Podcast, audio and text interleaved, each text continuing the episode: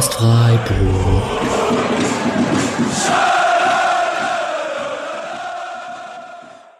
Dann hallo und herzlich willkommen zur 171. Folge des Podcasts Freiburg. Ich bin Patrick. Ihr kennt mich, aber ihr hört mich jetzt für das letzte Mal in dieser Folge und auch sonst niemanden aus der äh, eigentlich bekannten Besetzung.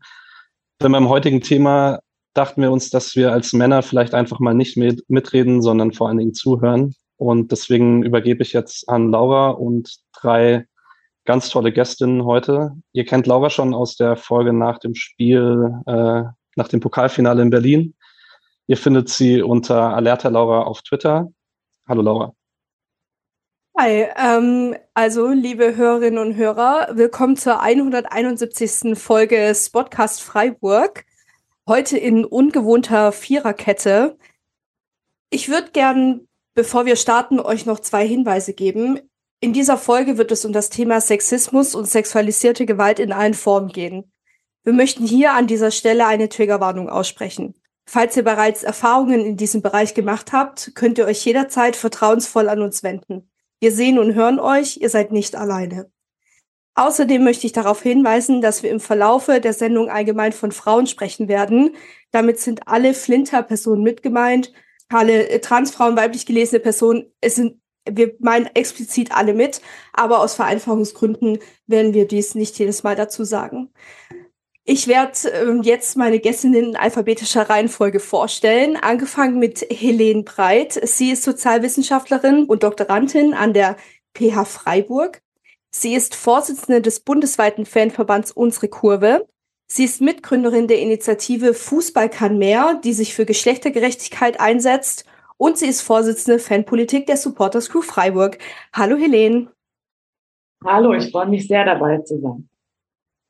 Dann stelle ich euch die liebe Julia vor. Ihr findet sie auf Twitter unter Jule Dreierlei. Sie studierte Geschichte und deutsche Literatur an der Uni Freiburg und sie ist inzwischen Redakteurin in der Digitalredaktion der Badischen Zeitung, unter anderem mit dem Schwerpunkt Fußball. Hallo Julia. Hallo, schön hier zu sein. Und last but not least, die Tamara Keller, ihr findet sie auf Twitter unter Loekli. Sie studierte Germanistik und Medienwissenschaften in Basel. Sie ist Journalistin für investigative Recherche und Formatentwicklung beim RBB für Funk. Sie hat ebenfalls eine zweijährige Vorgeschichte bei der Badischen Zeitung und sie ist Podcasterin beim FUF-Podcast Frauen reden über Fußball. Aber die Menge an anderen Podcasts, die sie macht, würde deutlich den Rahmen sprengen. Deswegen, hallo liebe Tamara. Hallo, ich freue mich auch Teil dieser Runde zu sein. Ähm, vielleicht noch ganz kurz zu mir. Ich bin äh, Laura. Ich war hier schon mal zu Gast. Ähm, ich engagiere mich ungefähr seit zehn Jahren in sämtlichen politischen Bereichen zum Thema Geschlechtergerechtigkeit und Feminismus. Ähm, wir, ich würde jetzt so ein bisschen starten mit den ersten, mit den persönlichen Erfahrungen, die ihr rund um den Fußball gemacht habt und da würde ich die erste Frage gerne an Julia geben. Ähm, welche Probleme hast du denn im Job als weibliche Journalistin, die über Fußball schreibt bzw. spricht?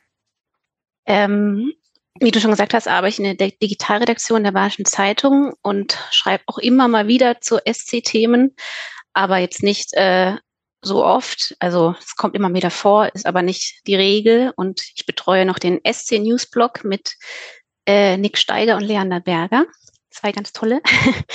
ähm, und ja, persönlich würde ich sagen, Probleme hatte ich jetzt noch nicht so direkt, ähm, einfach auch da ich noch nicht so richtig da drin bin in den Themen äh, wie vielleicht andere.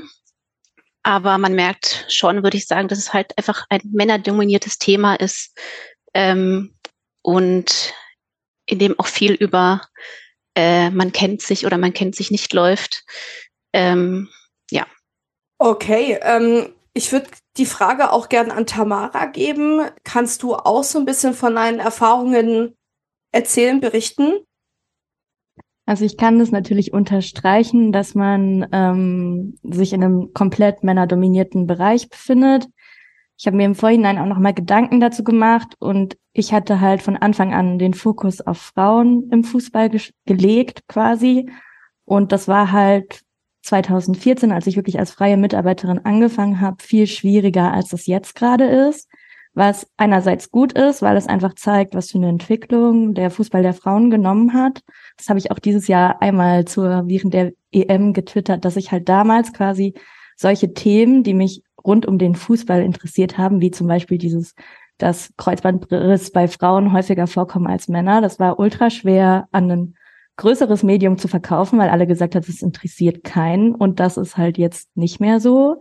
Und es nimmt eine ganz andere Entwicklung. Also ähm, das ist natürlich auch irgendwie so ein Nischenteil innerhalb des Journalismus, aber es ist halt so auch eben Männer dominiert im Fokus des Journalismus, sag ich mal so. Und auch so, dass wir Sportjournalismus auch als ein Gefäß begreifen, in dem Gesellschaftskritik stattfindet.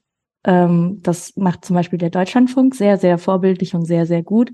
Aber es ist eigentlich auch immer noch was, was nicht immer so häufig vorkommt. Und an sich ist es mir auch passiert, dass ich ähm, sexistische Sachen erlebt habe als Sportjournalistin, dass ich zurückgewiesen wurde oder gesagt wurde, das sei aktivistisch, was ich da machen würde. Ähm, aber es waren halt die Perspektiven von Frauen, die ich da sichtbar machen wollte. Von dem her, und ich habe aber auch noch mal so ein bisschen, also weil es ja auch um sexualisierte Gewalt geht, ich glaube, im Sportjournalismus, so in dieser Männerdomäne, geht's halt vorrangig noch um Sexismus. Das sieht man dann auch immer wieder an so Twitter-Debatten oder so irgendwie, wo ich mir manchmal denke, oh, ich habe keine Lust, dem jetzt wieder zu erklären, dass ich das eigentlich sexistisch finde, was er gerade da von sich gibt oder so irgendwie. Aber ich habe auch noch mal eben so in Richtung Friff gegeben, was würdet ihr denn zu dem Thema sagen? Und ähm, eine befreundete Journalistin meinte dann auch, sie findet es gut, dass sie als einzige Frau auf der Tribüne sitzt, weil sie wichtig, sie merkt, dass es wichtig ist, dass sie da sitzt und Dinge immer wieder anspricht oder wenn es sein muss, auch darüber aufklärt und so. Und das sehe ich auch so, aber ich merke auch, dass bei mir so eine gewisse Müdigkeit sich eingestellt hat. Ich habe keine Lust, den Leuten immer wieder zu erklären, das ist sexistisch und warum muss das meine Aufgabe als Frau sein, das zu tun? Das frage ich mich manchmal. Ja, ähm, ich finde es total krass, was ihr, also was du jetzt so ein bisschen erzählt hast, dass es dir so geht. Ich hatte ehrlicherweise gedacht, wir sind da ein bisschen weiter, weil Frauenfußball auch als Thema an sich ja schon viel mehr Platz in den letzten Jahren eingenommen hat und ich gedacht habe, okay, Männer werden mit dem Thema warm, dass es Frauen im Fußball gibt, aber es ist halt tatsächlich noch nicht so und ähm, ich hoffe sehr, dass sich das in den nächsten Jahren einfach auch noch mal, noch mal ändert. Ähm, liebe Helene, ähm, du bist ja Vorsitzende Fanpolitik der Supporters Crew Freiburg. Welche Probleme hast du denn? Hast du denn Probleme in der Kurve überhaupt ernst genommen zu werden? Beziehungsweise gibt es einen anderen Umgang von Vereinen oder der Presse, weil du eine fanpolitisch aktive Frau bist?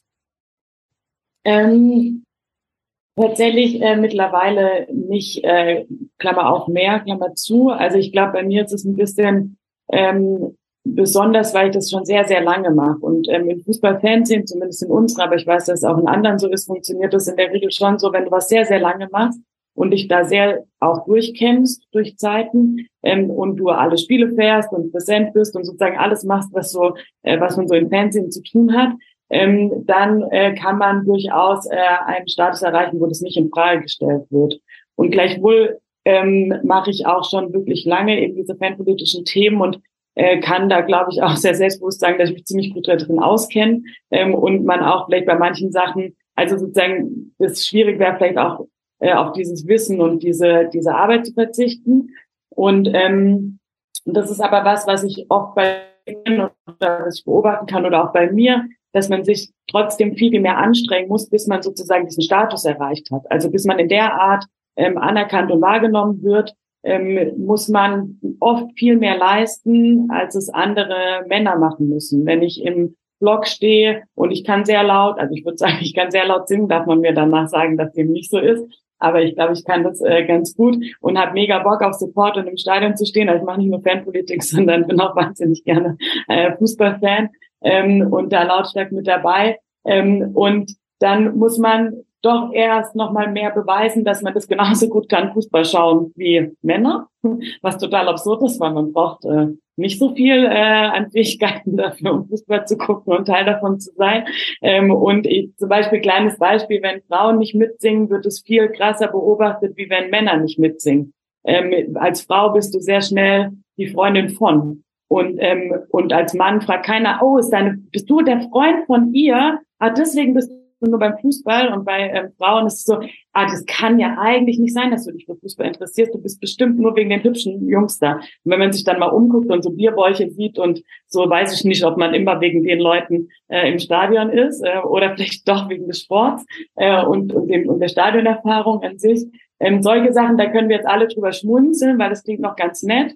Ähm, ich mache noch einen Bogen auf und dann überlasse ich dir wieder äh, die Gesprächsführung da drin. Aber äh, was ich wichtig finde zu sagen ist, es kommt nicht immer darauf an, ob man das selbst erfahren hat oder nicht, ähm, sondern es sind sehr, sehr viele Frauen im Fußball, die unfassbar viel beschissene Sachen erfahren müssen und wir erfahren davon erst, wenn wir drüber sprechen. Ähm, und mein Paradebeispiel dafür ist, dass wir einen Frauenbrunch gemacht haben vor vielen Jahren haben wir alle Frauen, die irgendwie im Fanclub sind oder in der aktiven Fanszene, äh, im Umfeld von Ultragruppen oder so, alle eingeladen zusammen zu frühstücken. Wir wollten gar nicht über Sexismus sprechen. Das war nicht der Plan. Der Plan war, einfach mit, mal mit Frauen zusammen zu sein. Wir wollten auch kein Safe Space schaffen oder sonst irgendwelche Sachen. Und es ist einfach genau das passiert. Wir waren unter Frauen, wir haben cool gefrühstückt vor dem Spiel und plötzlich haben äh, die Frauen und Mädchen, wir hatten eine Spanne von 15 bis über 60-Jährige, ähm, haben von ihren Erfahrungen mit Sexismus und auch mit sexualisierter Gewalt erzählt. Und es war plötzlich ein Ort, wo Frauen das erste Mal gemerkt haben, dass sie gar nicht alleine sind mit diesen Erfahrungen, was bestärkend ist, nicht alleine damit zu sein, was aber unfassbar erschreckend ist, nicht alleine damit zu sein. Und ich saß da und mit Steffi, die auch bei uns im Vorstand ist, ähm, und wir beide haben gesagt, wow, fuck, wir haben gedacht, das ist besser ich wusste bis dato eben nicht, wie viel Frauen noch erdulden müssen, weil ich das nicht unmittelbar erfahre.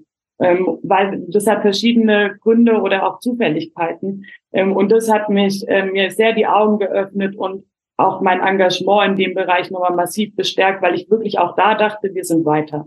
Ähm, das ist jetzt einige Jahre her und wir sind zum Glück mittlerweile ein Stückchen weiter, aber eben noch nicht so, dass wir aufhören sollten, darüber zu sprechen und es anzufangen. Ähm, ja, voll. Ähm, als du das meintest mit dem, mit dem, dass man immer die Freundin von ist, musste ich so ein bisschen daran denken, dass wenn man zu Männern sagt, oh, ich schaue gerne Fußball, ich bin Fußballfan, dass nicht die erste Frage ist so, ah, welcher Verein, sondern die erste Frage ist, ja, dann erklär mir doch mal abseits. Und ich verstehe das, ich verstehe es nicht. Also, was genau gibt dir das dann jetzt, wenn ich dir nicht abseits erklären kann oder wenn ich dir abseits erklären kann? Ja, ich kann es bis heute nicht erklären, aber auch einfach, dass wenn man mir das erklärt, immer so ein Affe mit so einem, mit so einem zwischen zwei Dinger da in meinem Kopf sitzt und dann so klatscht, weil das in meinen Kopf nicht reingeht. Und ähm, wenn das auch jetzt für euch in Ordnung ist, würde ich gern über so persönliche Erfahrungen mit sexistischen Übergriffen in der, in der Kurve sprechen. Julia, magst du anfangen? Hast du Erfahrung gemacht? Ja, also gefühlt würde ich sagen, wie wahrscheinlich jede Frau, aber wahrscheinlich ist es nicht so, das hoffe ich sehr und es wird auch so sein. Aber äh, ja, ich gehe halt, also als Kind zum ersten Mal mit Papa hingegangen und dann seit fünf, seit ich 15 war, auf die Nordtribüne. Und äh, klar, da könnte man einfach Situationen, die hochgradig unangenehm sind.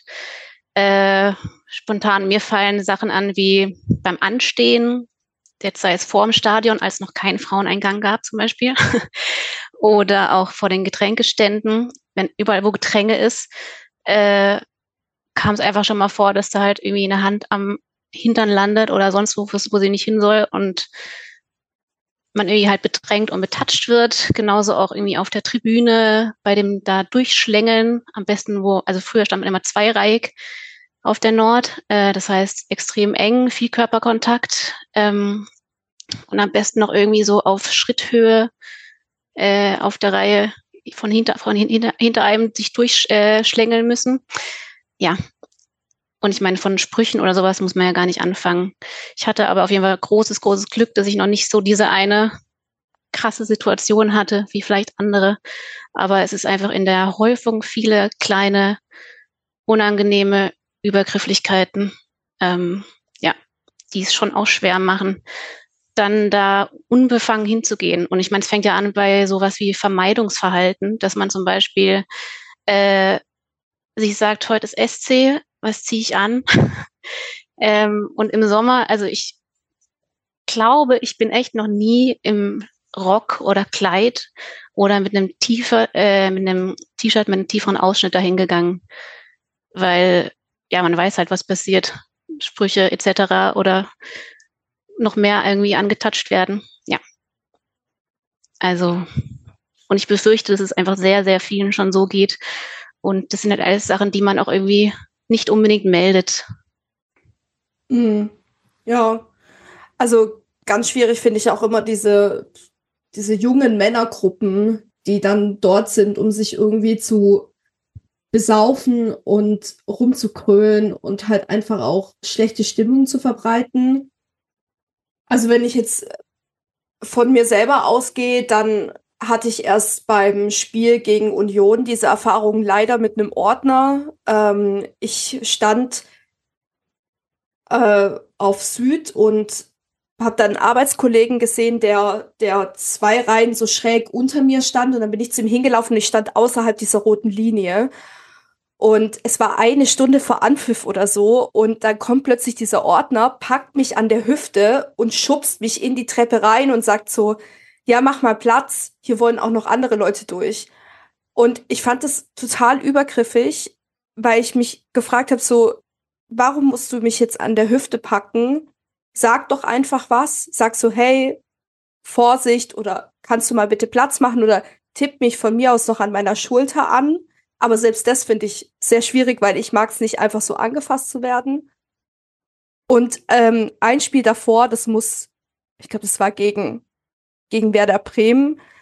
Da war ein, ein älterer Herr vor uns und der hat sich lustig gemacht über diese Aktion der ähm, Corillo Ultras, zu der wir später auch nochmal kommen, und meinte so, man darf ja hier niemanden mehr anfassen, es ist alles gleich ähm, sexuell übergriffig und sei ja alles gleich Vergewaltigung. Und ich stand da und ich bin wirklich jemand, ich habe eine große Fresse und ich mache meine Fresse auch auf, wenn ich irgendwas sehe. Ich war so perplex, ich habe diesen Mann angeguckt und ich habe dann einfach mit dem Rest Plätze getauscht, weil ich gesagt habe, ich kann das nicht. Ich kann nicht neben so einem Mann stehen, weil irgendwann mal werde ich aggressiv und das ist nicht gut. Und er hat es aber auch nicht eingesehen, als man ihn dann outgecallt hat. Ähm, Patrick hat dann was gesagt und er hat dann nur ihn nachgeäfft und hat halt ja weiter das Spiel geschaut und es war es war ultra ultra schlimm für mich in dem Moment, weil ich mir gedacht habe, so klar, so alte Männer, die sind natürlich von dem Thema nicht betroffen und ich fand das einfach so schade, dass einfach bei so vielen Leuten keine Selbstreflexion stattfindet. Aber du musst doch, äh, ich muss da kurz da einhaken, ja? man muss sich das mal vorstellen. Äh, jemand sagt, jetzt darf ich ja nicht mehr einfach so andere Frauen anfassen.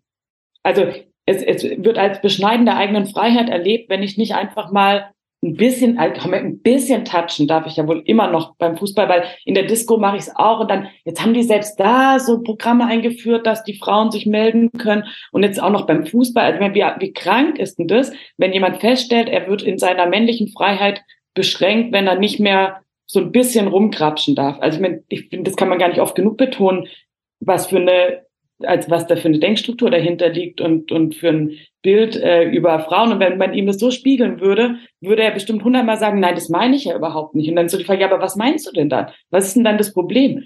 Also ich meine, es will auch kein Mann einfach überall angefasst werden, aber es werden sie, also es passiert ihnen ja auch zum Glück viel seltener, als es Frauen passiert. Also ich bin nie dabei, das anderen zu wünschen, was einem selbst widerfährt, damit es dann irgendwie für alle blöd ist, sondern es soll ja für alle gut sein.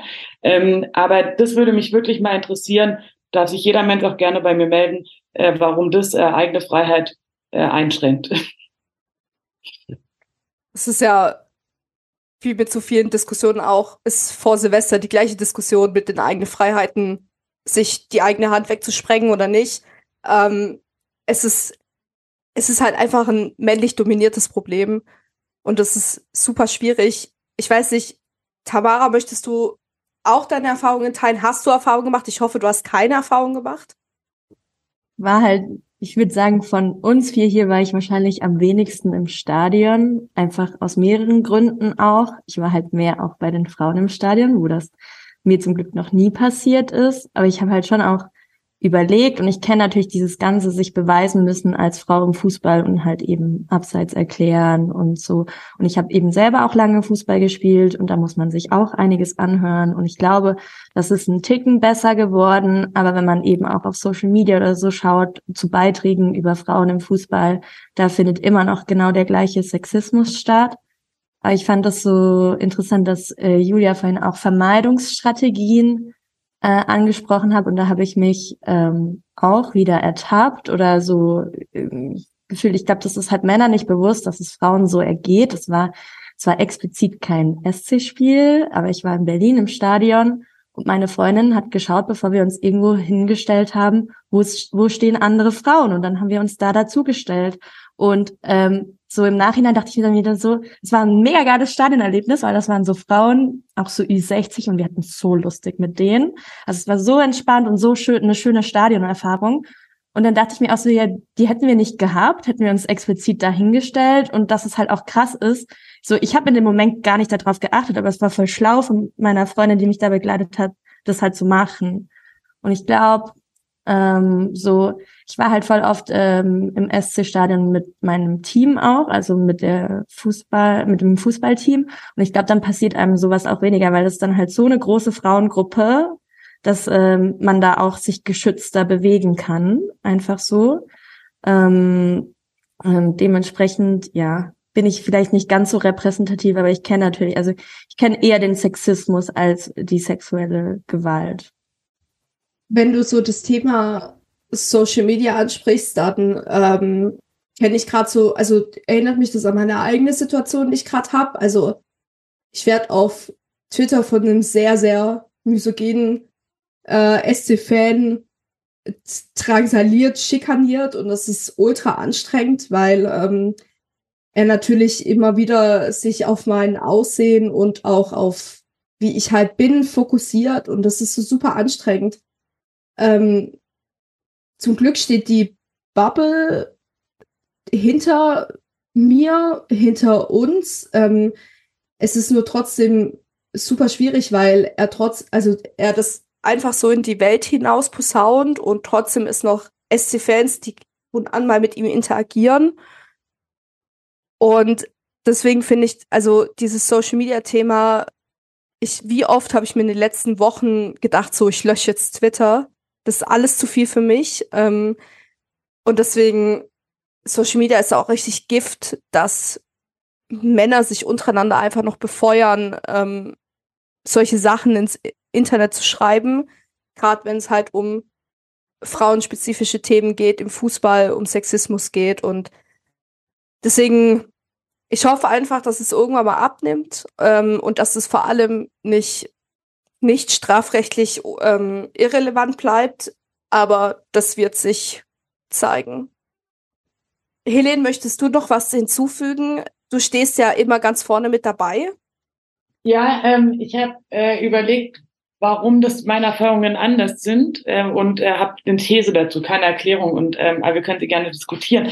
Ähm, ich bewege mich immer in einem ziemlich gleichen Kreis an Menschen und also in der aktiven Fanszene.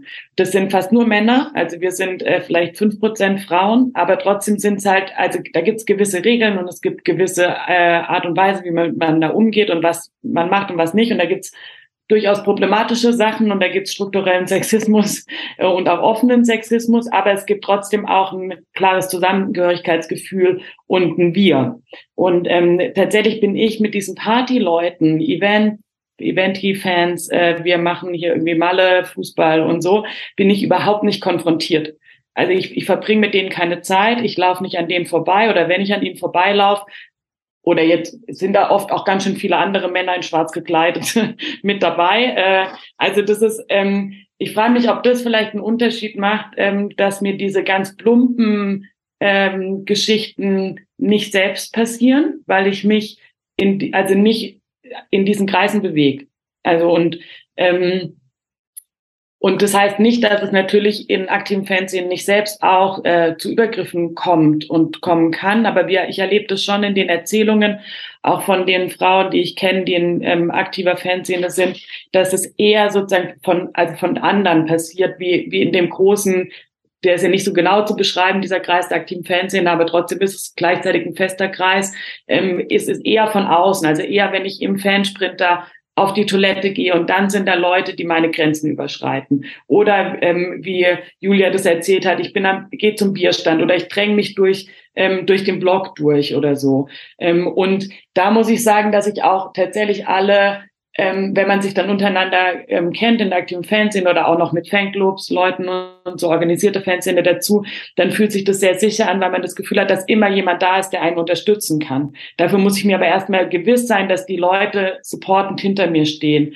Ähm, und das haben wir zum Beispiel vor der Pandemie ähm, hatten wir eine Besprechung, das fand ich ganz großartig mit allen äh, Gruppenvertretern aus der aktiven Fanszene, ähm, als haben wir über den Fansprinter, wir haben ja immer so Züge ähm, zu nahen Auswärtsspielen, die wir machen, wo sehr viele Leute mitfahren und die, wo sozusagen nicht wir die Mieter sind. Also es ist nicht unser Zug, sondern es ist ein Zug von der Deutschen Bahn und trotzdem gestalten wir den mit.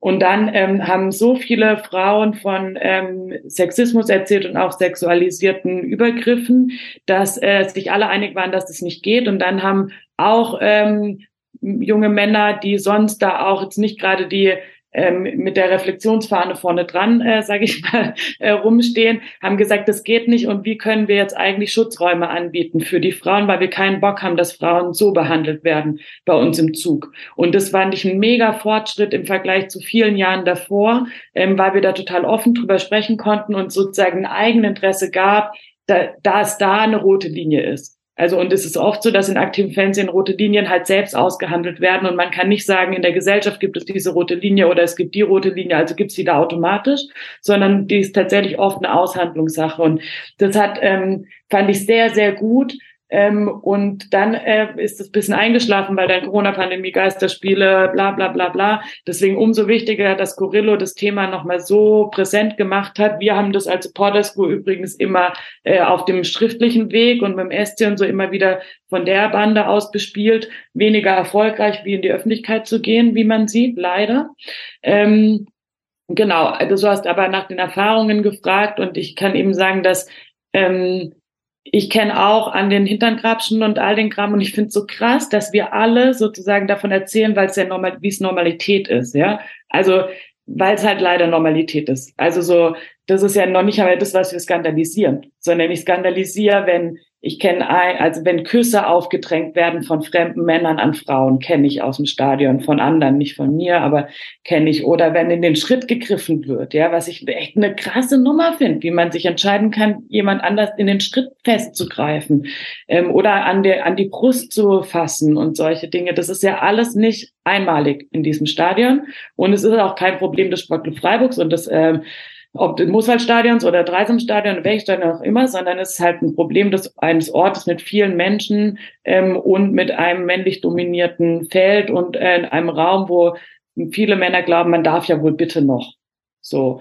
Ähm, und ich, was mich am meisten an dem Thema ähm, oder nicht am meisten, aber was mich manchmal ärgert, ist, dass ich müsste am besten 20 eigene Erfahrungen erzählen, damit es wahrer ist, dass es passiert ist. Und wenn es mir nicht passiert oder mir nur zweimal passiert, dann ist es ja vielleicht gar nicht so ein schlimmes Problem. Und warum muss ich dann von anderen erzählen? Wisst ihr, wie ich meine? Und das finde ich, es ärgert mich so hart, weil wenn wir ähm, über andere Diskriminierungsformen sprechen würden oder über Rassismus sprechen, sind wir zum Glück ein großes Stück weiter und dann äh, ist es ausreichend, dass wir uns vorstellen, dass rassistische äh, Vorfälle da wären, äh, dass wir dagegen ähm, handeln müssen. Und bei Sexismus müssen wir noch viel mehr ähm, sensibilisieren und auch das immer illustrieren an uns, an uns Frauen. Wir Frauen müssen das äh, sozusagen nochmal exemplarisch darlegen, damit die Männer sich das vorstellen können. Das ist jetzt sehr zugespitzt und schwarz-weiß. Äh, liebe Männer da draußen, ich weiß, dass es auch ziemlich großartige gibt, die ähm, alle hier hinten dran stehen hinter dem Thema, aber auch ihr wisst dann, wie das gemeint ist. Ähm, ja, vielleicht können wir darüber auch noch ein bisschen sprechen. Äh, Julia? Ähm, ja, ich wollte kurz äh, die Helene noch was fragen, weil sie gerade meinte, sie hatte Kontakt zum Verein. Ich glaube, ich hatte auch gelesen, seit drei Jahren hast du eigentlich schon ein Konzept gefordert. Äh, und da wollte ich dich mal fragen, wenn es okay ist, wie denn da so die Reaktion war, was denn die Rückmeldungen waren, würde mich interessieren. Ja, es ist äh, länger als drei Jahre. Was haben wir jetzt 2022, richtig? 2018 äh, haben wir unsere Kurve FIN, also Netzwerk Frauen im Fußball und die Bundesarbeitsgemeinschaft der Fanprojekte zusammen eine Umfrage gemacht. Ähm, bundesweit, äh, wie viel wie zu Vorfällen von Sexismus und sexualisierter Gewalt und was es da eigentlich so gibt, was, was ist da los, um so eine Idee mal zu kriegen. Anlass war dieser Frauenbrunch unter anderem bei uns, den wir davor gemacht hatten und dann aber auch, dann kam die Vergewaltigung-Sonderzug bei Mönchengladbach dazu, wenn ihr euch ähm, daran erinnert, hat sehr bundesweit Schlagzeilen gemacht. Genau, da hat sozusagen das Thema angefangen, 2019. Ähm, wir haben dann infolgedessen das Netzwerk gegen Sexismus und sexualisierte Gewalt gegründet und dann Handlungsleitfaden ähm, rausgegeben bundesweit. 2019 kann man sich äh, runterladen, kurzer Werbeblock. Ähm, äh, im Internet. Ähm, die Adresse ist Fußball gegen Sexismus, glaube ich. Ja, genau. Tamara äh, bestätigt das. Es ist ein bisschen kompliziert, aber da kann man es runterladen. Parallel haben mich Studierende angesprochen, ähm, die soziale Arbeit ähm, studiert haben an der EH ähm, hier in Freiburg. Und ähm, da kann man so einen Schwerpunkt mit Sport und soziale Arbeit studieren.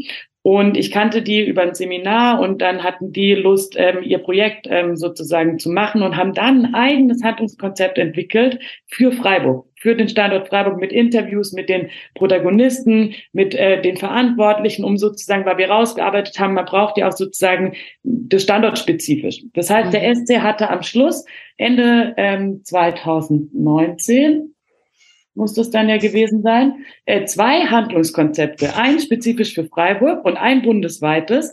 Ähm, und äh, der SC war daran beteiligt an dem, ähm, an dem lokalen Handlungskonzept und man hätte daraus einfach eine Agenda stricken können. Also man musste es ja auch nicht dann so übernehmen. Wir haben das eine haben Studierende gemacht, das andere haben Ehrenamtliche gemacht, aber man hätte durchaus das als Grundlage nehmen können, weil ich finde beides sehr, sehr gut. Ähm, und äh, dann ist nichts passiert.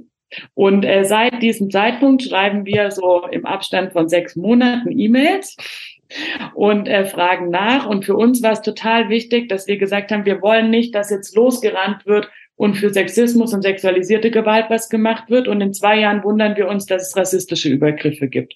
Und zwei Jahre später wundern wir uns, dass es homophobe Übergriffe gibt. Und dann, als wisst ihr, wie ich meine, also dann, und dann machen wir immer wieder was Neues, weil das stimmt ja nicht. Weil erstmal, es handelt sich um Diskriminierung. Und die wichtigste Erkenntnis ist, mit Diskriminierung muss ich anders umgehen wie mit anderen sozusagen sicherheitsproblematisch oder sicherheitsrelevanten ähm, Vorfällen im Stadion. Weil sonst im Stadion ist irgendwie, sagen wir, Gewalt als Beispiel, zwei Leute untereinander prügeln sich, dann ist immer erstmal alle rausschmeißen, Polizei dazu holen.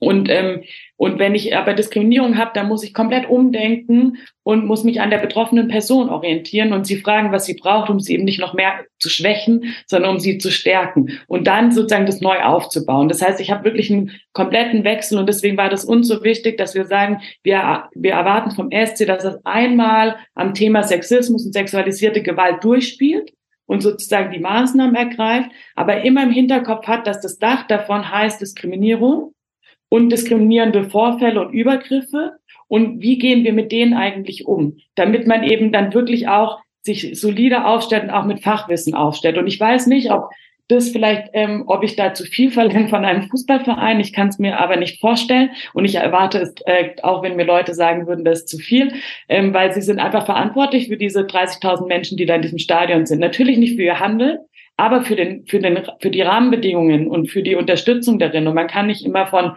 gesellschaftlicher Verantwortung sprechen ähm, und dann sie aber nur außerhalb vom Stadion leben und nicht im Stadion. Und das haben wir massiv eingefordert. Wir hatten auch Gespräche dazu und es ist immer wieder abgebrochen. Es ist immer wieder keine Rückmeldung erfolgt. Es haben Menschen gewechselt, die dafür vermeintlich zuständig waren.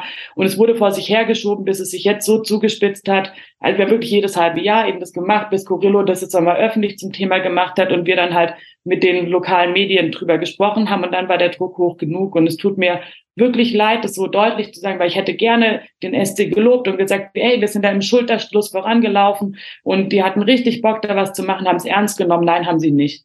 Und das ist auch was, ähm, was ich unverzeihlich finde. Das heißt nicht, dass ich nicht jetzt das gut finde, dass sie sich dem endlich annehmen, aber Stand jetzt hatten wir ein Gespräch und es gibt immer noch kein Konzept. Moment, sollte nicht nach der Winterpause etwas finalisiert werden? Ja, und mein Stand ist, es gibt im Januar nochmal ein Gespräch und dann wird es einzelne Maßnahmen geben. Bis jetzt gibt es kein keinen richtigen Plan für kurz-, mittel- und langfristige Maßnahmen. Und mehr will ich ja nicht.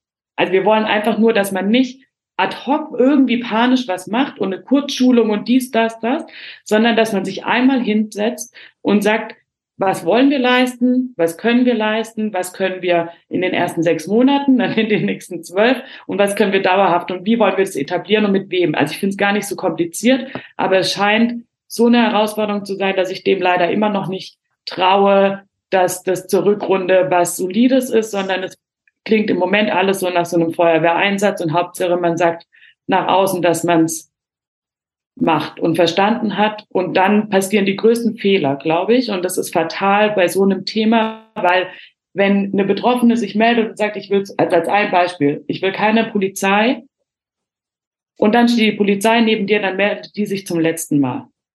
Wenn eine Betroffene sich meldet und sagt, ich will, dass dieser Mensch im Stadion bleibt und ihr den nicht ansprecht, weil das für mich wichtig ist, für meine Handlungsfähigkeit, und dann macht es jemand, dann ist das letzte Mal, dass jemand sich Hilfe gesucht hat. Und ich habe den Eindruck, dass diese Bedeutung immer noch nicht verstanden wird. Und das stimmt mich tatsächlich sehr traurig. Das war eine lange Rede äh, zu dieser Frage, aber jetzt habt ihr einen Einblick in meinen Kopf und äh, meine Gefühlswelt dazu. Aber ich würde dir auch vollkommen zustimmen und ich finde nicht, dass du da zu viel verlangst. Und das sind eigentlich genau die Sachen, die ich mir auch aufgeschrieben habe, dass ich es ultra schade finde, dass es sowas wie den Druck äh, nochmal von den Kurios braucht, dass sowas wirklich umgesetzt wird, obwohl klar ist, dass es sowas seit 2019 eben zumindest gibt. Ich kenne eben auch das Handlungskonzept. Wir haben auch beim Früff-Podcast ausführlich über diese Handlungskonzepte gesprochen. Liebe Grüße an Sue an diese Stelle. Und ähm, ich kenne die auch sehr lange und ich kann nur sagen, ich eben ich, mit der aktiven Fanszene habe ich da ja nichts zu tun oder mit dem Druck oder mit dieser Kommunikation mit dem SC, aber als SC-Fan, der auch mit diesem Verein aufgewachsen ist, finde ich das so schade, dass der SC dann nicht auf dieser Liste steht der Vereine, die sich an dem Handlungskonzept beteiligen, auch weil ähm, der SC eben gewisse Werte vertritt und das ist auch eigentlich der Grund, warum ich ja auch irgendwie SC-Fan bin. Und für mich zählt eben so ein klares Statement gegen Diskriminierung da einfach auch da, da, da dazu. Und ich glaube, das ist auch im Großteil der Fanszene so ein allgemeiner Punkt. Und dass man dann sowas nicht umsetzt und auch eben, wenn man dich dann erzählen hört, Helene, dann macht es eigentlich noch trauriger oder betroffener irgendwie so. Und da bin ich eben auch obwohl ich mit dieser ganzen Kommunikation oder dem Insight, den du jetzt nochmal geliefert hast, nichts zu tun habe, bin ich als Fan von außen auch enttäuscht, weil ich ja sehe, okay, auf dieser Liste taucht der SC nicht auf, also werde ich auch vom Verein SC Freiburg als weiblicher Fan nicht so ernst genommen oder meine Belange, die mich betreffen könnten als weiblicher Fan, werden nicht so ernst genommen. Und um da auch vielleicht nochmal so die Kurve zu schließen, ich habe mich auch gefragt, warum dieses Thema jetzt gerade wieder so aufploppt oder eben vor einem halben Jahr. Und sicherlich ist ein Grund, dass man halt länger nicht im Stadion war. Das ist halt mit dem Zeitpunkt 2019 sicherlich blöd. Dann gab es halt sehr oft sehr lange Spiele oder sehr viele Spiele, die nicht mit Fans stattfanden. Aber es ist ja auch so ein bisschen, ich glaube, es sind so mehrere Punkte, was du auch vorhin angesprochen hast, Helene, mit diesem in der aktiven Fanszene und dann gibt es, also dann unterscheidet man eben noch zwischen Partyfans, sage ich jetzt mal so, und ähm, durch den Erfolg sind einfach auch wieder, muss man ja auch sagen, wir haben ein größeres Stadion, es sind andere, noch andere Menschen auch im Stadion. Und ich will das auch nicht verharmlosen oder so, aber ich denke, wir bewegen uns eben alle auch in einer gewissen Blase, wo wir ein Selbstverständnis davon haben, wie geht, wie geht man mit Diskriminierung um oder nicht. Ich würde auch sagen, meine Twitter-Blase hat da eine sehr eindeutige Meinung dazu, wo ich mich bewege. Aber es gibt halt eben sehr viele Leute, für die ist es nicht so selbstverständlich. Das fand ich auch sehr repräsentativ von dem, was du erzählt hast, Laura, dass äh, eben dieses Kommentar zu dem Flyer. Und für uns wirkt es ja auch manchmal so, als sei das was Selbstverständliches und Selbstverständliches. Und für viele Leute ist es eben dann doch noch nicht so. Und es ist auch irgendwie schade und ähm, eben es ist auch voll schwer im Alltag damit umzugehen. Also eben, wie handle ich richtig in dem Moment, wenn mir sowas passiert? Das ist super schwierig, weil oft weiß man gar nicht, was man tun oder wenn man auch was mitbekommt, es ist super schwierig in dem Moment auch zu agieren oder die richtigen Worte zu finden oder manche Dinge werden einem auch erst hinterher bewusst. Also äh, nur weil ich Sexismus oder so im Stadion erlebe, heißt es das nicht, dass ich in dem Moment sofort kapiere, dass es gerade Sexismus, was mir gerade passiert, sondern es passiert dann im Nachhinein, dass mir bewusst wurde, dass mir das gerade passiert ist. Und ich glaube, das ist auch noch so ein Effekt, was wir auch noch gesprochen haben, und so, das sind so mehrere Säulen, wo das, glaube ich, drauf stattfindet, ist natürlich auch eben diese verniedrigte Hemmschwelle. Und das ist sicherlich keine Entschuldigung für schlechtes Verhalten, aber das ist eben sowohl diese Social Media Sache, über die wir vorhin geredet haben, da ist eine, sicherlich eine niedrige Hemmschwelle, weil man einfach nur in ein Telefon irgendwas eintippt und ähm, nicht jemanden vor sich gegenüber hat, dem man das ins Gesicht sagt aber auch im Stadion eben in Verbundenheit mit Alkohol. Aber das entschuldigt halt eben kein schlechtes Verhalten, aber das sind halt Faktoren, die das alles bestärken und wo ich so ein bisschen, also deshalb finde ich es auch so wichtig, dass es äh, diese Aufmerksamkeit auf das Thema nochmal gab. Aber wie gesagt, ich bin auch enttäuscht als Fan, dass es trotzdem jetzt so lange dauert. Und eben, wenn ich das jetzt auch wieder höre, eben, ich habe vorhin auch nochmal die alten Medienberichte gelesen. Ja, wir liefern im Januar, wir liefern im Januar. Ja, da kann ich ja jetzt auch realistisch sagen, sehe ich gerade noch nicht so. Ja, mir fehlt da einfach halt vor allem der Unterbau. Ich, ich will halt, ich habe deswegen waren wir so lange so geduldig, weil wir wollten, dass es ordentlich gemacht wird. Und wenn jetzt ein Schnellschuss rauskommt, zu, auf Kosten der Betroffenen am Schluss, das ist das, was mich dann so wütend macht. Dann, dann hätten die Verantwortlichen sagen müssen, hey Leute, wir haben es krass verpennt und nein, wir können das jetzt nicht in drei Monaten aus dem Ärmel schütteln, und deswegen machen wir das halt leider erst nächsten Sommer. Aber dafür machen wir es richtig und wir machen es ernsthaft. Und jetzt, ich habe den Eindruck, dass es schon so ein bisschen Hauptsache es nach außen erledigt ist. Ich hoffe, dass ich mich täusche und dann äh, sage ich Bescheid, dass wir noch eine kurze Extra-Folge machen müssen in äh, vier Wochen, in der ich öffentlich erkläre, dass ich mich völlig getäuscht habe und es ganz grandios ist. Das mache ich total gerne, da bin, liege ich echt gerne falsch. Ähm, es fehlt mir aber ein bisschen der Glaube daran. Ähm, und das macht mich, das ist das, was mich tatsächlich wirklich betroffen macht. Und das Zweite, das möchte ich gerne noch auch erwähnen, ist, dass wir nochmal als Mitglieder es geschafft haben, die Satzung vom Sportclub nochmal sehr viel klarer in, ähm, im Antidiskriminierungsverständnis zu stärken und auch Sexismus explizit mit in die Satzung zu schreiben. Als, als wir haben uns für so eine beispielhafte Formulierung etwa Sexismus und Homophobie entschieden, weil das doch die zwei umkämpftesten Bereiche oder zwei der umkämpftesten Bereiche äh, sind oder die, die auch sehr präsent sind im, im Fußball.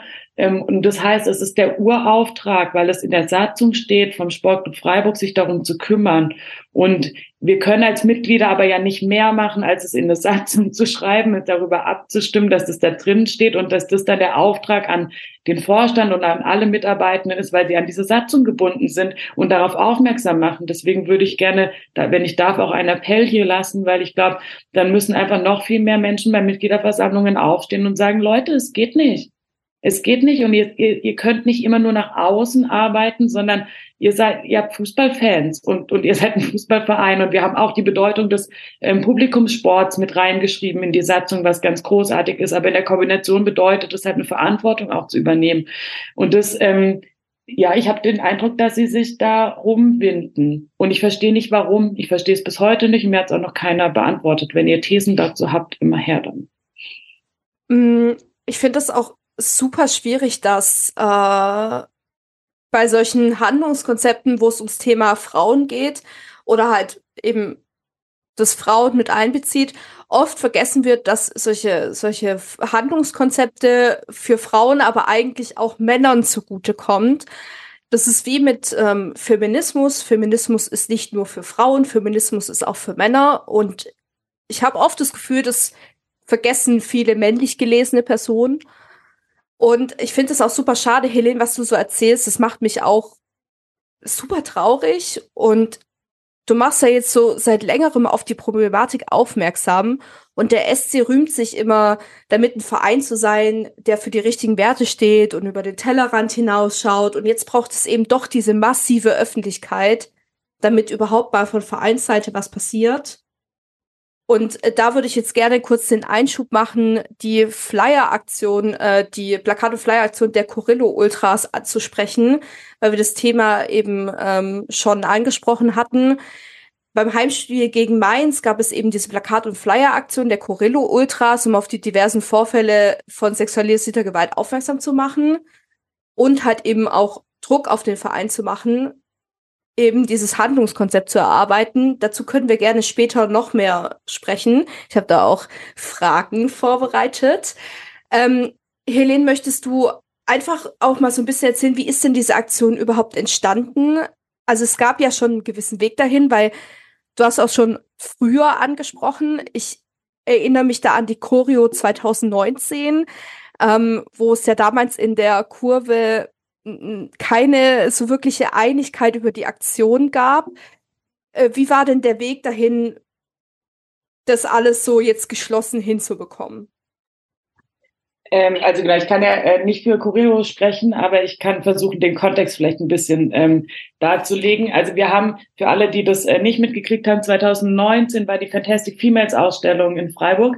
Zwei Wochen, ganz großartig, weil sie ähm, Frauen äh, in ihrer Stärke als Fußballfans präsentiert und äh, damit natürlich auch Sexismus ähm, thematisiert, aber eben nicht problemorientiert, sondern eher was für großartige Frauen es ähm, im Fußball gibt. Deswegen, wenn ihr mal die Ausstellung kann man online, glaube ich, immer noch angucken. Man kann auch gucken, ob sie noch mal irgendwo ist.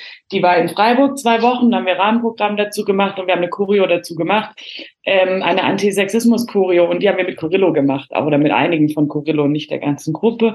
Ähm, zusammen gemacht und haben uns da ganz klar äh, gegen Sexismus positioniert und so Sprüche, die wir vorhin hatten. Also äh, irgendwie Fanartikel in rosa statt rot-weiß, aber auch du bist die Freundin von und so, das haben wir alles da nochmal zusammengeschrieben.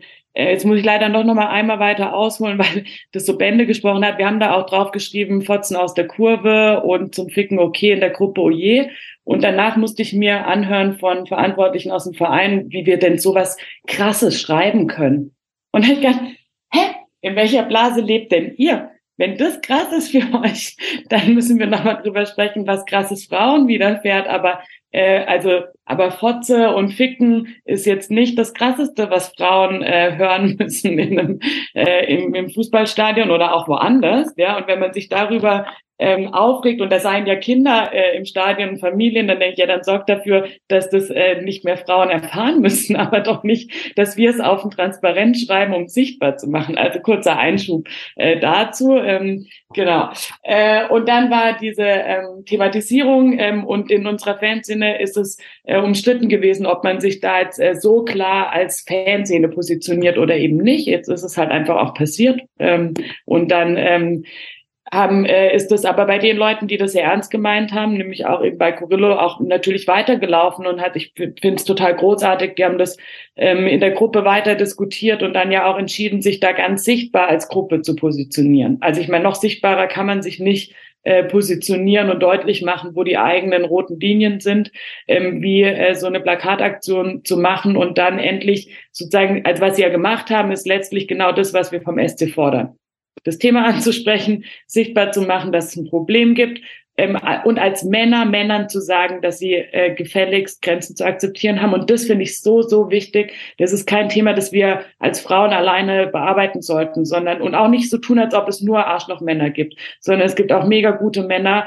ähm, und wir brauchen Schulterschluss mit allen guten Leuten. Ähm, und genau, und dann haben sie als Männer sozusagen das auch genutzt und Männern Ansagen gemacht und auch in einem Ultrasprech, was ja auch total gut ist, äh, weil man das da nochmal anders nutzen kann, äh, Ansagen zu machen.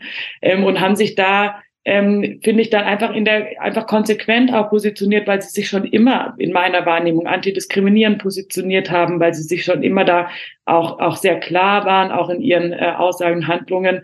Und wir natürlich und sie dann den Weg der Öffentlichkeit gewählt haben, den ich genau richtig fand, zum genau richtigen Zeitpunkt und in genau der richtigen Art und Weise. Und ich weiß auch, dass zum Beispiel Leute gedacht haben, das sei eine Aktion vom SC und das total gut fanden, dass der SC da endlich mal was macht. Also auch Leute, die ganz weit weg sind und jetzt nicht in so einer jüngeren ähm, Bubble ähm, drinstecken, was ja auch zeigt, äh, wie notwendig es war. Genau, also so ist es zustande gekommen und dann haben wir danach, ähm, ist es ja auch klar, dass wir dann die Themen wieder zusammen bearbeiten. Also so läuft es oft, dann ähm, positioniert sich eine Gruppe oder eine Organisation und man ist aber inhaltlich ja eh schon ähm, einer Meinung und wir haben einen anderen Weg bisher gewählt, erfolglos und unterstützen dann aber natürlich zum Beispiel wieder in der Öffentlichkeitsarbeit. Also so verzahnt sich das ja ähm, ziemlich oft. Und dann hatten wir ja auch mit der BZ und mit, ähm, mit dem SWR ähm, gesprochen. Und ähm, genau, so, das wäre der Kontext. War das so ungefähr das, was ähm, worauf deine Frage abzielt?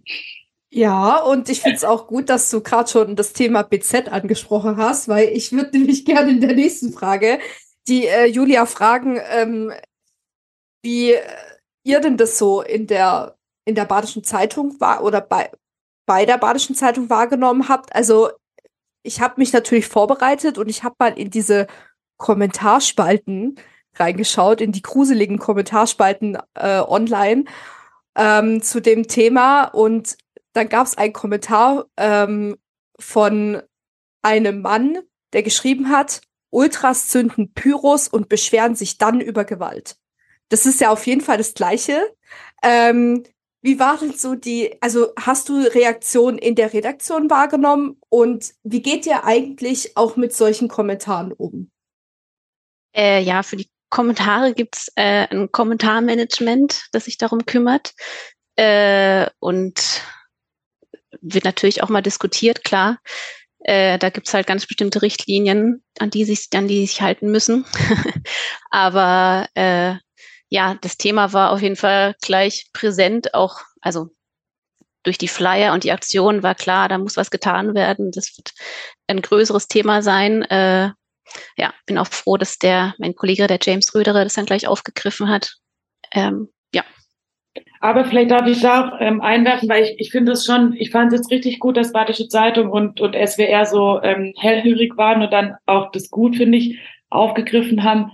Gleichzeitig habe ich den Eindruck, wenn wir solche Themen ohne die Skandalisierung in der Öffentlichkeit platzieren wollen oder würden, dass es dann keine Resonanz findet. Und ich glaube auch als Beispiel da, wenn man drauf gucken würde, was kann man und muss man besser machen, kann man nicht nur den Sportclub in die Verantwortung nehmen, sondern muss auch andere äh, in die Verantwortung nehmen. Und da sehe ich tatsächlich auch unsere regionalen Medien, ähm, weil es hätte auch andere Anlässe gegeben, da schon mal drüber zu schreiben. Bei der Fantastic Females Ausstellung, das war ein Anlass, das ist aber schon sehr lange her. Und auch da wurde nicht irgendwie sehr breit berichtet, sondern ähm, es haben sich äh, auch Frauen dem Thema angenommen äh, und über Frauenausstellungen äh, geschrieben. Und ähm, da würde ich mir tatsächlich wünschen, dass da mehr kommt. Wir hatten eine Tagung zu Diversität im Fußball gemacht und ich hatte nochmal alle angeschrieben, alle JournalistInnen und hatte tatsächlich gedacht, jetzt nachdem das Thema doch auch mit sexualisierter Gewalt platziert worden ist, müsste es doch möglich sein, da nochmal drüber zu sprechen, weil es ja wie so ein es, da ging es eher darum, wie man auch ähm, Gremien diverser kriegt, wie man ähm, auch Vorstände diverser kriegt, was aber ja auch wiederum damit zu tun hat, welche Themen wo bei wem auf der Agenda, auf welcher Nummer stehen. Und, ähm, und da hat es niemand interessiert, darüber zu berichten, weil es wahrscheinlich zu wenig Skandal war. Das, ähm, ja, ich glaube, da könnten wir auch noch mal echt mehr erreichen, wenn da eine kontinuierlichere ähm, Berichterstattung ist und vielleicht was Tamara vorhin meinte, dass ihr dann Aktivismus vorgeworfen wird, wenn sie ähm, über äh, solche mit solchen Perspektiven schreiben will.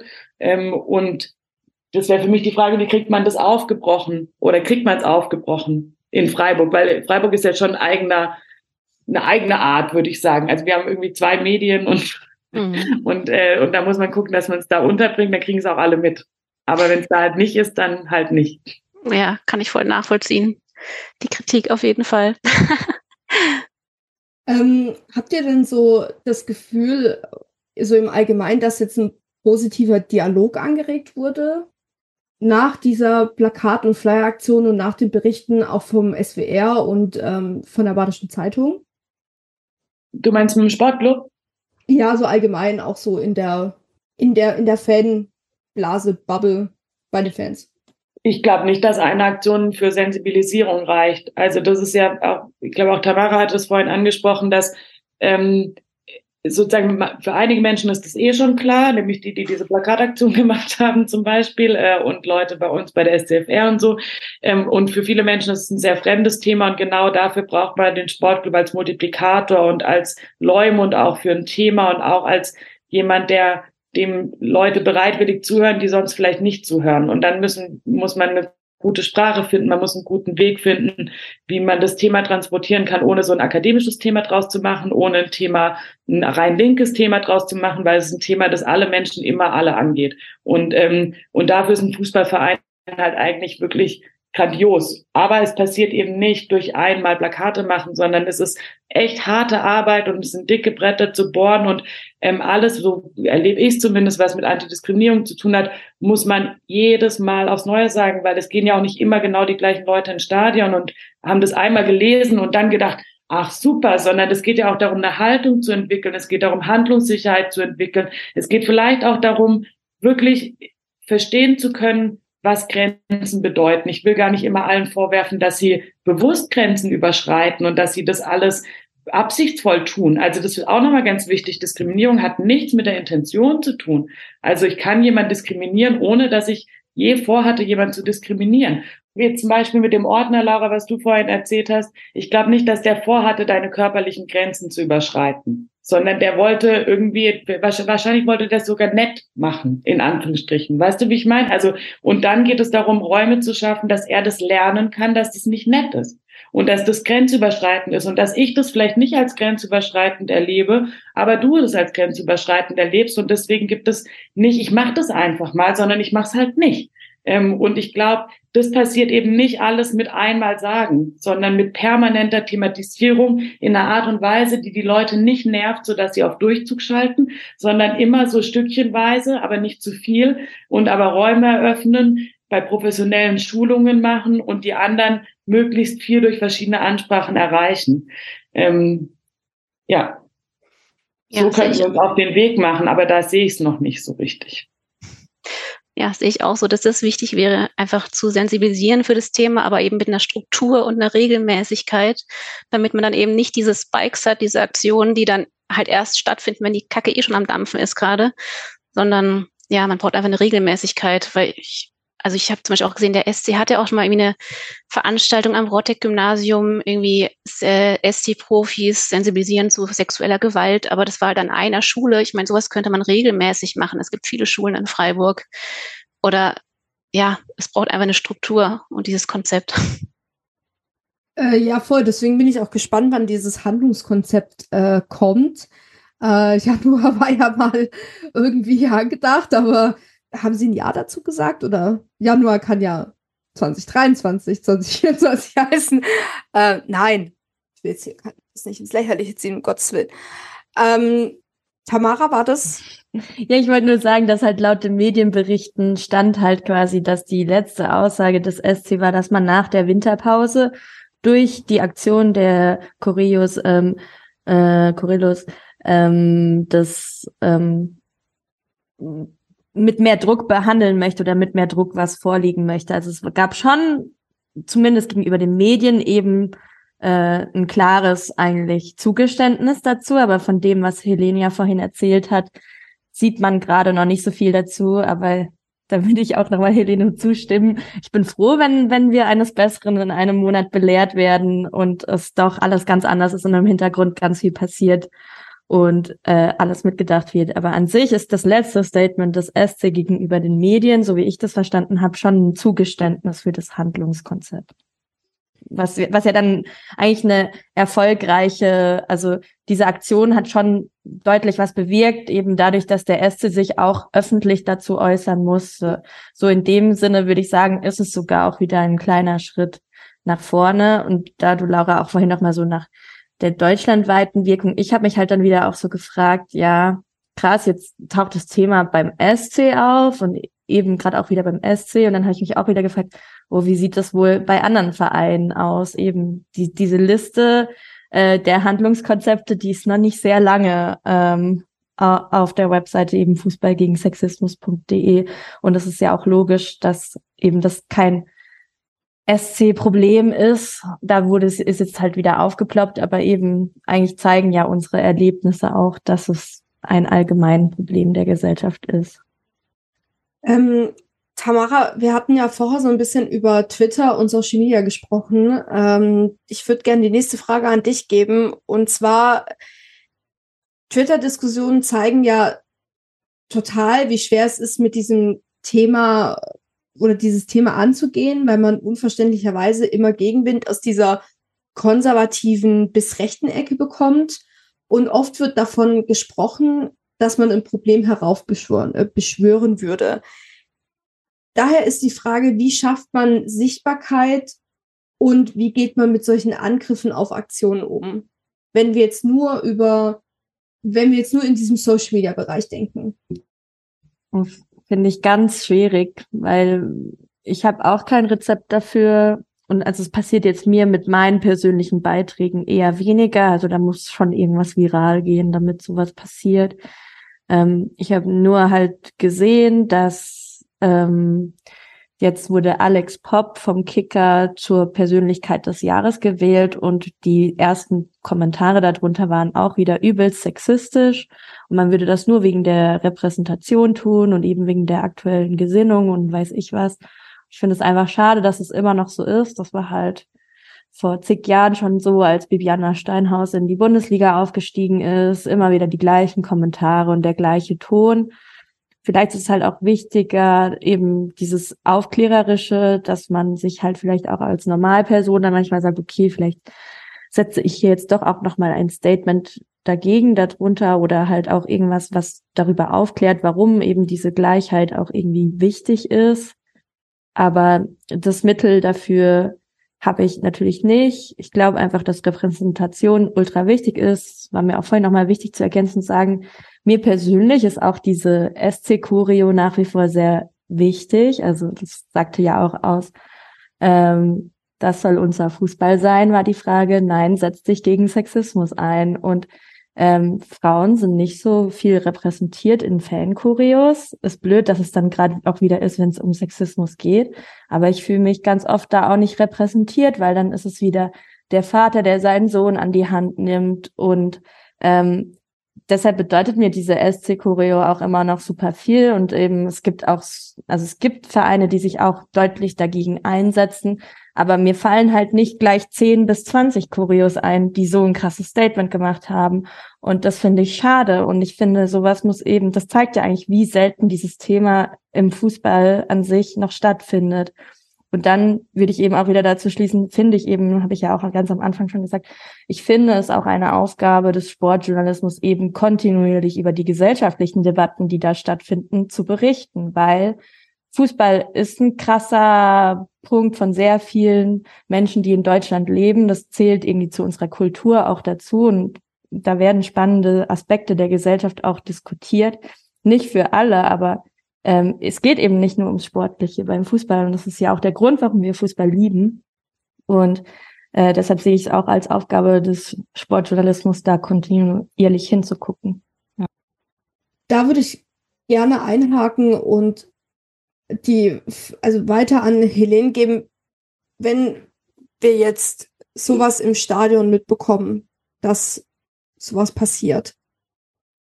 Was meinst du, wie, wie sollte man sich verhalten, wenn man jemanden sieht, der Hilfe braucht oder die Hilfe braucht? Und natürlich dann im Anschluss, wo kann ich mich hinwenden? Gibt's jetzt aktuell irgendwelche Safe Spaces? Ähm, also ich glaube, es ist ähm, sogar egal, ob dir das im Stadion passiert oder sonst irgendwo oder du was beobachtest. Ähm, wichtig ist, finde ich, immer in erster Linie ähm, die alle Handlungen an den ähm, Bedürfnissen der betroffenen Person auszurichten. Und das kann ich erstmal nur, wenn ich die Person anspreche und sie frage, was sie braucht.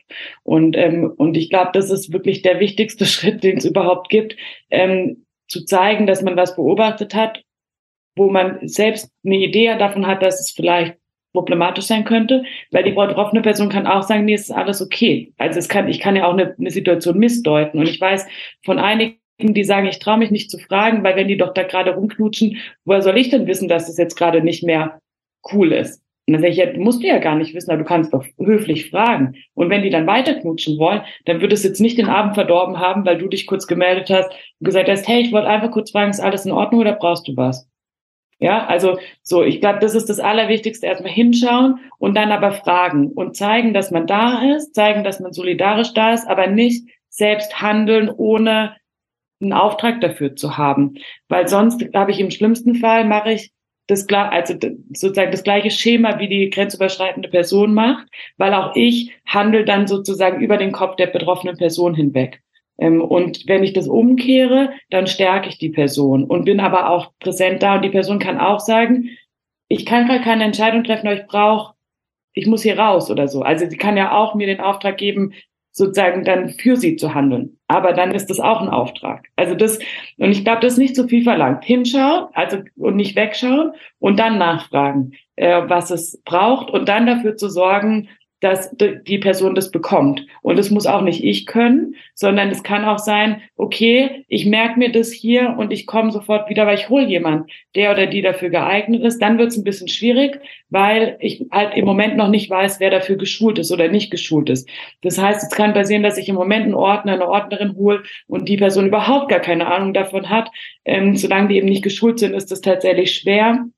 Es gibt in Diskotheken ja zum Beispiel Codewörter, die ich benutzen kann, um eine, einfach einen Ablauf in Gang zu setzen. Das gibt es im Fußballstadion auch, in Freiburg gibt es nicht. Ähm, deswegen pochen wir alle ja so hart auf dieses Konzept, damit ich eben weiß, was passiert dann, wie kriege ich die professionelle Hilfe. Solange wir die nicht haben an alle da draußen, es gibt das Hilfetelefon Gewalt gegen Frauen, ähm, das kann jeder Mensch immer anrufen. Das ist eine Hotline, da ist immer jemand verfügbar. Das gibt es in vielen verschiedenen Sprachen. Das heißt, auch Sprachbarrieren äh, sind da keine äh, Grenzen. Wir haben im Infostand unter der Süd auch immer Flyer dazu. Wir haben diese Nummer dort ausliegen. Äh, man kann dort auch Aufkleber abholen und sie überall rumkleben. Äh, auch das ist ja schon mal nicht schlecht. Ähm, und da kann man immer, immer anrufen, egal was ist, was vorgefallen ist. Und sich erstmal Rat und Unterstützung und vor allem auch ein offenes Ohr holen.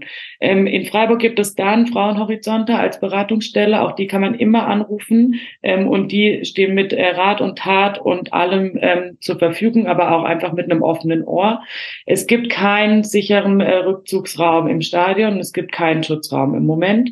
Ähm, was ihr alle da draußen machen könnt, ist, so, vor dem Spiel ist der Infostand unter der Süd geöffnet. Das ist keine professionelle Anlaufstelle, aber es ist der einzige Raum, den ich kenne, äh, der also wo man auf jeden Fall, da stehen äh, ich, wenn ich gerade nicht in äh, Elternzeitpause bin, ähm, oder auch die äh, Steffi und die Sarah stehen da drin. Ähm, und da kann man sich auf jeden Fall mal melden, wenn man jetzt gerade nicht so genau weiß, ähm, wo man hin will. Und wenn man mit Frauen sprechen will, trifft man da nämlich Frauen in der Fanszene auf jeden Fall.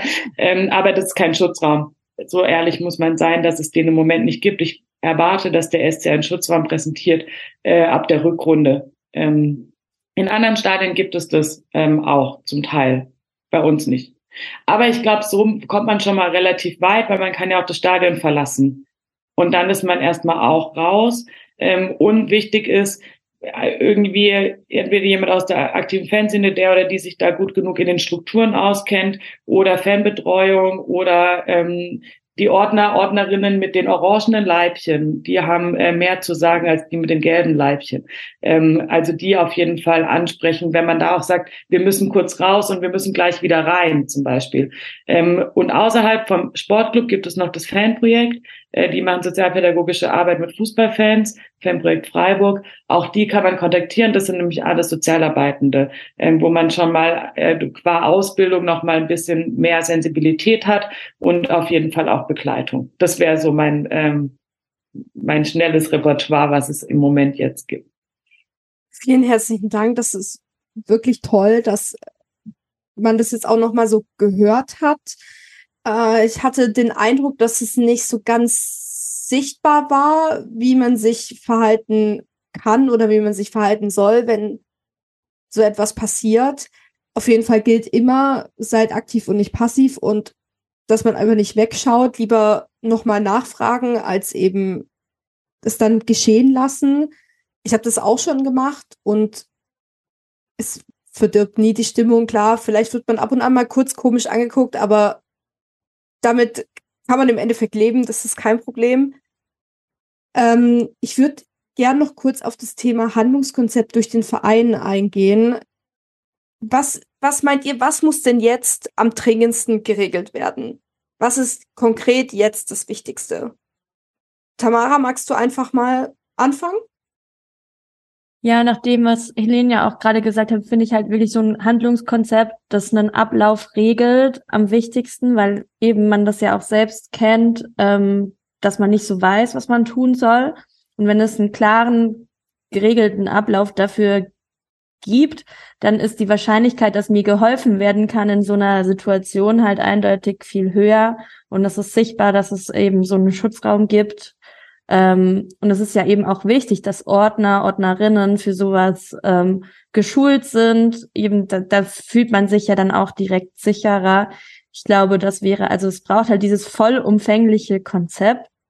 Und So, ähm, da gibt's eben schon so viel. Ähm, ich kann eben auch nur noch mal auf diese Webseite fußballgegensexismus.de verweisen.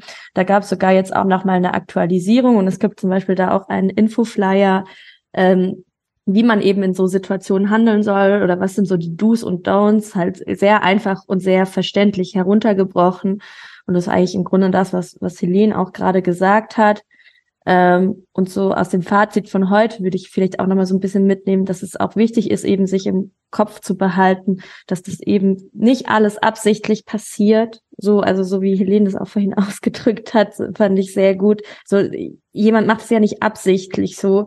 Ähm, das heißt aber nicht, dass ich alles tolerieren muss und eben auch gucke, dass den Betroffenen da in dem Moment auch gut geht aber eben man kann auch nicht immer helfen und ähm, aber so ein Handlungskonzept würde die Situation halt, denke ich, deutlich verbessern. Hat da noch jemand was hinzuzufügen? Also das wurde auch schon erwähnt, aber ganz konkret wäre mir auf jeden Fall wichtig, dass es einen Schutzraum gibt äh, und einen Ansprechpartner, Ansprechpartnerinnen, gleichgeschlechtliche Ansprechpartnerinnen ähm, und dass der Verein das einfach auch äh, gescheit publiziert und öffentlich macht. Das, weil bisher hätte ich keine Ahnung gehabt, wo ich jetzt hingehen soll als äh, Fan oder Stadionbesucherin. Ähm, ja, das wäre mir wichtig. Andere Sachen wie jetzt irgendwie und um die Anstehsituation mehr Raum zu schaffen, äh, sei es irgendwie durch Absperrung oder sowas, um da einfach ein bisschen Luft zu verschaffen und äh, ja, das ist natürlich schon wieder fast eine bauliche Maßnahme. Da wissen wir nicht, wie lange sowas dauert. Aber ja, Schutzraum und Ansprechpartnerinnen wären mir am wichtigsten. Ich bin ja ehrlicherweise froh, dass es nicht mehr diesen separaten Fraueneingang am Mooswaldstadion gibt, weil ich fand es am Anfang ganz absurd, dass man in der Menge stand und plötzlich festgestellt hat, ach, du kommst hier eigentlich gar nicht rein. Und ich weiß nicht, ihr habt mich jetzt, ihr seht mich jetzt nur über Zoom, aber ich bin 1,58. Ich sehe nichts. Also ich sehe nicht, was da hinten passiert. Und äh, ganz am Anfang war das total, es ist einfach richtig schlecht gelöst gewesen. Und ich bin froh, dass sie es geschafft haben, wenigstens jetzt abgesehen vom Dreisamstadion, da ist es noch so, aber sie es geschafft haben, am neuen Stadion überall weibliche Ordnerinnen zu platzieren, damit man nicht irgendwie bis sonst wohin laufen muss äh, damit man in dieses Stadion kommt. Und es waren halt nur zwei Eingänge. Und ich habe das Gefühl, es sind, es ist eher so eine 60-40 Mehrheit, also 60 Prozent Männer, 40 Prozent Frauen, oder habt ihr so den Eindruck, dass es sogar mehr oder weniger sein könnten? Du meinst im Stadion generell? Oder? Ja, also Besucherinnen und Besucher. Ähm, also man sagt 70, 30 äh, ah. maximal. Und der SC rühmt sich wahnsinnig mit so einem wahnsinnig hohen Frauenanteil, aber ähm, mhm. meine letzten Recherchen hatten zumindest mal nicht ergeben, dass wir uns da besonders gleichberechtigt bewegen oder so. Ähm, ja, ich wollte kurz anknüpfen an die äh, Fraueneingang-Geschichte. Ich finde es total wichtig, Julia, dass du das äh, betonst, weil wir haben das immer ähm, diskutiert, äh, dass wir es sexistisch fanden, dass wir sozusagen Sondereingänge kriegen. Also ich habe gesagt, wenn, dann muss da Männereingang stehen und da steht dann Fraueneingang. Aber ich erwarte, ich gehe, ich möchte durch den normalen Eingang gehen, weil ich ein normaler Mensch bin, der hier äh, reingeht und nicht durch den Sondereingang reingehen müssen. Ähm, aber ich verstehe die Anstehsituation total jetzt, wo du sagst, davor fand ich es irgendwie was in meinem Kopf nicht so präsent äh, und glaube, dass man vielleicht nochmal nachsteuern könnte, indem man einfach einen Fraueneingang anbietet. Also es nicht zur Pflicht macht, dies zu trennen zwischen Männern und Frauen, weil ich finde zum Beispiel auch cool, wenn man in seiner Gruppe auch anstehen kann ähm, und das auch sehr ausgrenzend und sehr sichtbar machend als Frau, wenn man dann getrennt werden muss, um dann ähm, reinzugehen. Aber ich glaube, es wäre eigentlich cool, wenn ich die Möglichkeit habe, relativ unbeobachtet, also ohne es zum Thema zu machen, durch Eingang E2 zu gehen, der nämlich dann noch äh, rechts einen separaten Fraueneingang hat. Also und dann kann ich ja, also muss ich ja nicht sagen, ich mache das, weil ich mich unwohl fühle, sondern weil es da schneller geht, weil ich da sowieso gerade herkomme oder whatever. Also nehme ich nochmal tatsächlich mit, ähm, da ähm, achtsam für diese engen Situationen zu sein. Danke dir. ähm, ich würde gern so noch bisschen über das Thema Verhältnisverein Kurve sprechen. Das wird ja gerne so gegeneinander gestellt. Also was sollte die Kurve selbst lösen? Wo muss der Verein eine Ordnungskraft stellen? wie kann denn der Verein unterstützen, damit die Prozesse in der Kurve einfach passieren? Ich glaube, es ist ein schmaler Grad. Also ich finde immer, dass der Verein ähm, Selbstregulation ähm, ermöglichen und stärken muss und dafür förderliche Bedingungen schaffen muss. Auch das hat dann was mit Sensibilisierung von OrdnerInnen und so zu tun für Prozesse, die da ablaufen können und für Nachfragen. Äh, was ist da eigentlich gerade los und was macht ihr da gerade? Äh, Freiräume schaffen, um sich auch auszudrücken und mit der eigenen Sprache auch andere Ansprachen machen zu können, als es ähm, vielleicht ein Verein machen kann oder professionell Arbeitende machen können. Und gleichzeitig hat Antidiskriminierungsarbeit auch klare Grenzen, wenn es von ähm, Laien gemacht wird und von Leuten, die eigentlich als Fußballfans da sind. Das ist nicht unser Job, im Stadion permanent Antidiskriminierungsarbeit zu machen, sondern im Fußball wird so viel Geld umhergeschoben und dann muss eben auch Geld in diesen Bereich investiert werden und dann müssen dafür Kräfte geschult werden und eingekauft werden und dann müssen die dort dafür dauerhaft bezahlt werden und anwesend sein. Und dann kann das verzahnt werden. Aber ich finde, also sozusagen mein schmaler Grad ist, ich bin immer für viel Selbstregulation, weil ich glaube, dass sich dadurch vieles sehr viel organischer löst. Aber es darf nicht abgewälzt werden auf Selbstregulation, sondern es ein Teil davon ist, ähm, Freiräume zu gucken, wie Gruppendynamiken funktionieren. Manchmal funktionieren die halt besser wie manche anderen Ansprachen.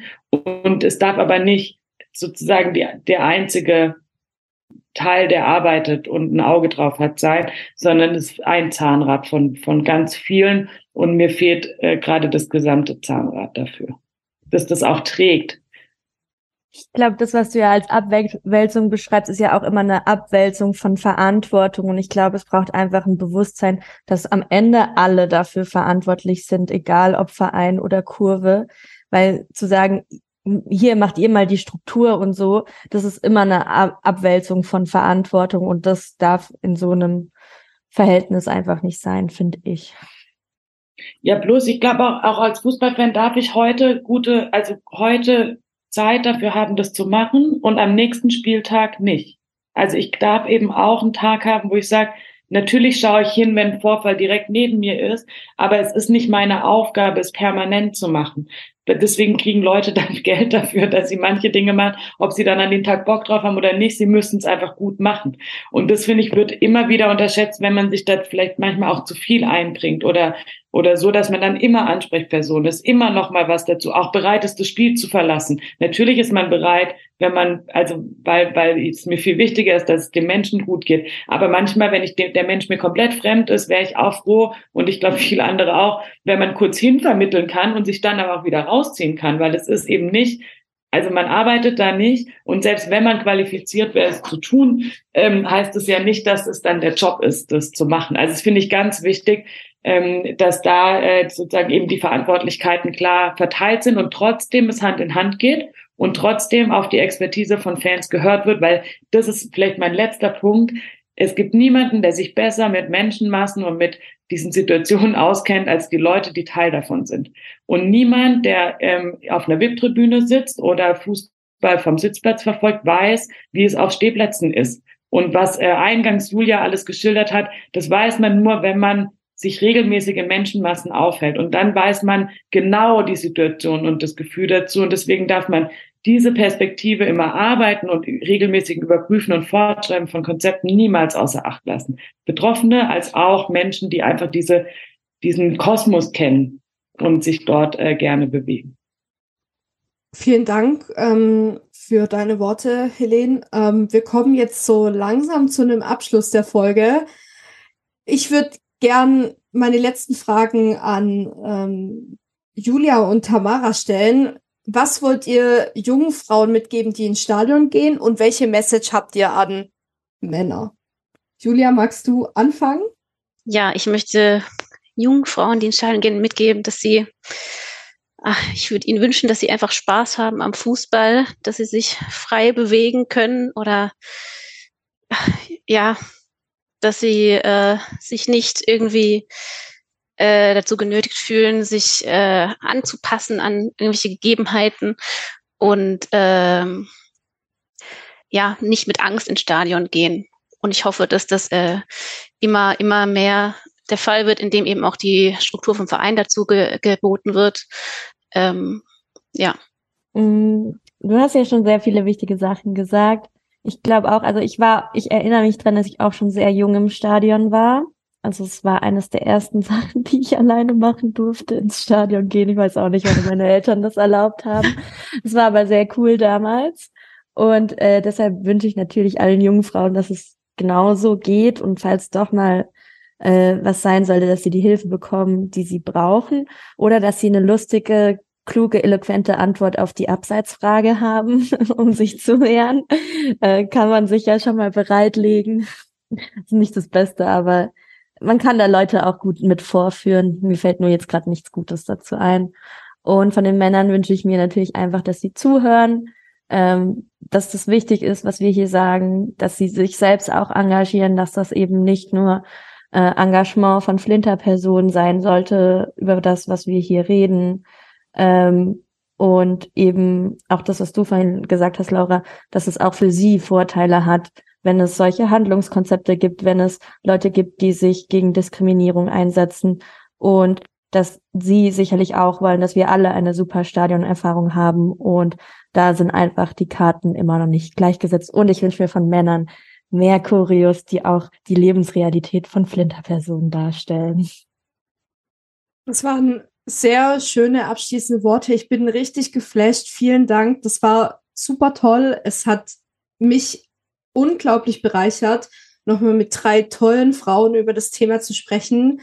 Lasst euch nicht unterkriegen, lasst euch nichts sagen von anderen Männern. Ähm, ihr macht es alle ganz wunderbar und vielen Dank auch an diejenigen, die zugehört haben und äh, seid aktiv, nicht passiv und zeigt klare Kante gegen Sexismus und natürlich auch Rassismus im Stadion. Nur gemeinsam schaffen wir ein Safe Space für alle. Unterstützt euch, seid füreinander da. Und ich gebe euch noch einen kleinen Ausblick auf nächste Woche. Es wird natürlich eine weitere Sonderfolge geben. Äh, alle fleißigen ZuhörerInnen ähm, wissen, um was es geht. Es hat äh, eventuell was mit ehemaligen SC-Spielern zu tun. Vielen Dank. Äh, wir hören uns. Passt auf euch auf. Ihr dürft alle Tschüss sagen. Tschüss. Ciao, danke schön. Danke dir, Laura. So böse ich dich mal an.